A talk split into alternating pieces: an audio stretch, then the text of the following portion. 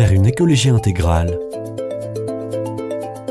Une émission proposée par Didier Prudon et Alexandre Ribéron. Chers auditeurs, bonjour. Cher Alexandre, bonjour. Bonjour à tous, bonjour Didier. Alors aujourd'hui, un sujet euh, un peu hard, hein, le, le transhumanisme. Et pour cela, c'est vrai que quand on regarde la science-fiction et le- le- les films ou les romans, euh, on y présente euh, des robots, mais aussi des super-héros. Mais la science nous promet des évolutions extraordinaires, mais au-delà des prospectives et des fantasmes les plus fous, où en est-on vraiment? Parle-t-on de réparation, d'augmentation de nos capacités? Alexandre, est-ce que vous pouvez nous éclaircir un peu sur ce sujet?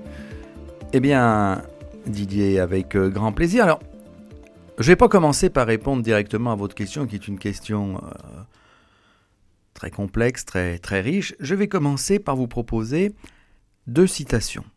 Ah, Deux j'aime les citations. Deux citations qui sont relativement courtes. La première d'un auteur dont on a déjà parlé, c'est Hans Jonas. L'homme lui-même a commencé à faire partie des objets de la technique. Et la deuxième citation, qui va un petit peu nous, elle aussi nous, nous guider, être en arrière-fond un petit peu de, de- de cette émission, elle est d'un auteur russe, Dostoïevski, qui nous dit Même être des hommes, cela nous pèse. Des hommes avec un corps réel, à nous, avec du sang. Nous avons honte de cela.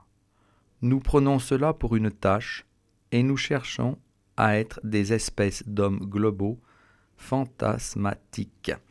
Voilà un petit peu euh, à travers Ah oui, cette... euh, donc Dostoïevski déjà. au 19e siècle, voilà, oui, oui. C'est ça. Donc euh, on dira, on peut dire quelque part que dans les idées, on n'a rien inventé. Mais est-ce que la réalité rejoint cette cette vision de Dostoïevski? Alors, je crois qu'en réalité, on, on peut répondre par l'affirmative. Très clairement, oui. Parce que aujourd'hui, la technique permet un certain nombre de choses qu'elle ne permettait absolument pas il y a quelques années. Avoir une discussion, même il y a 30 ans, sur le transhumanisme, on vous aurait pris pour un illuminé.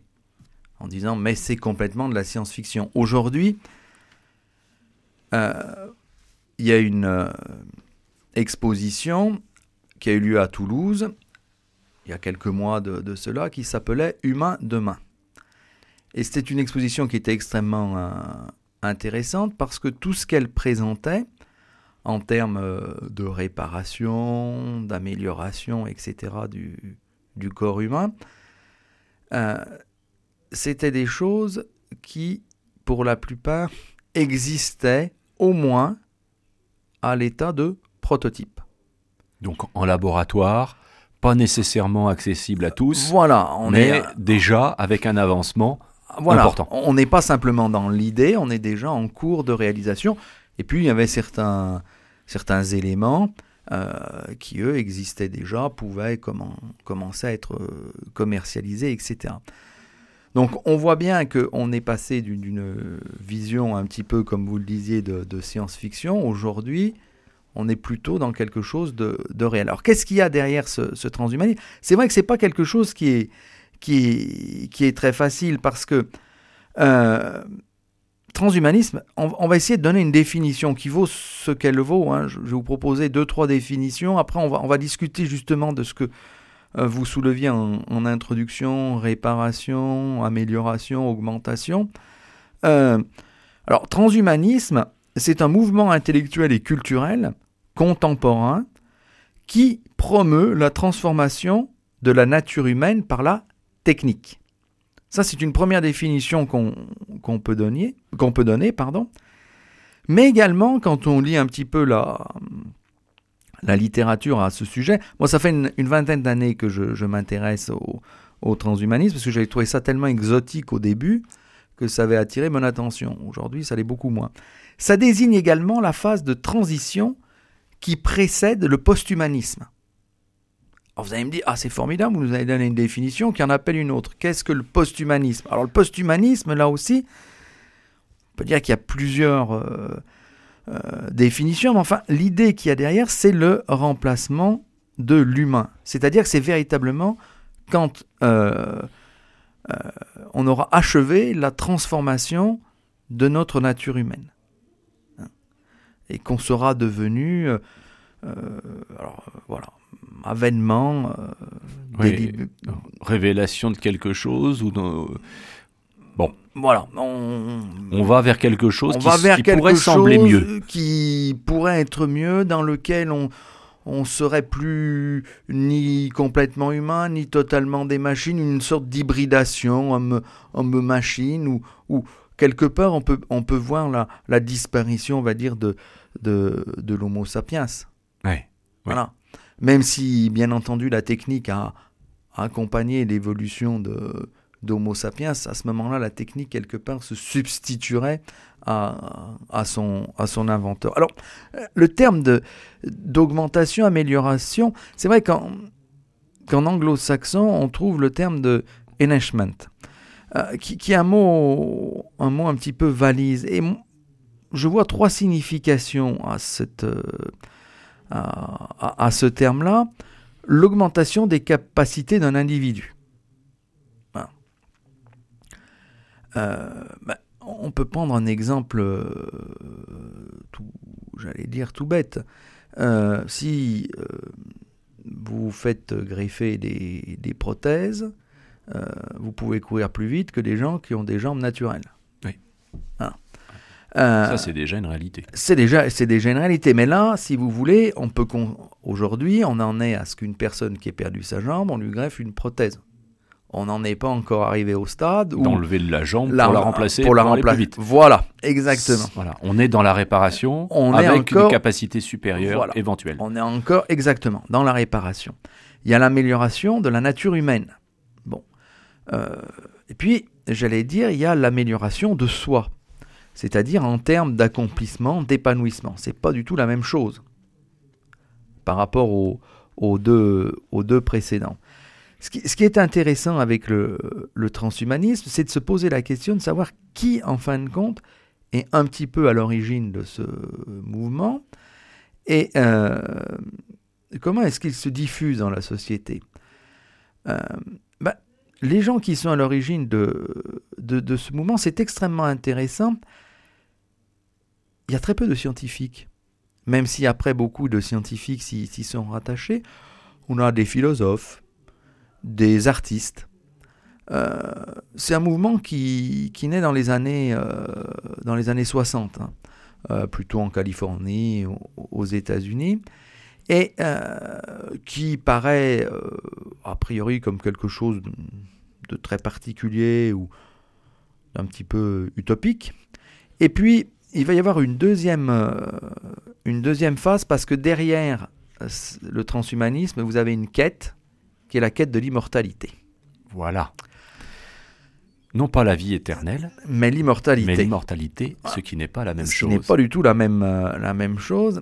Alors, cette quête de l'immortalité, j'allais dire, elle existe depuis que, que l'homme est l'homme. hein.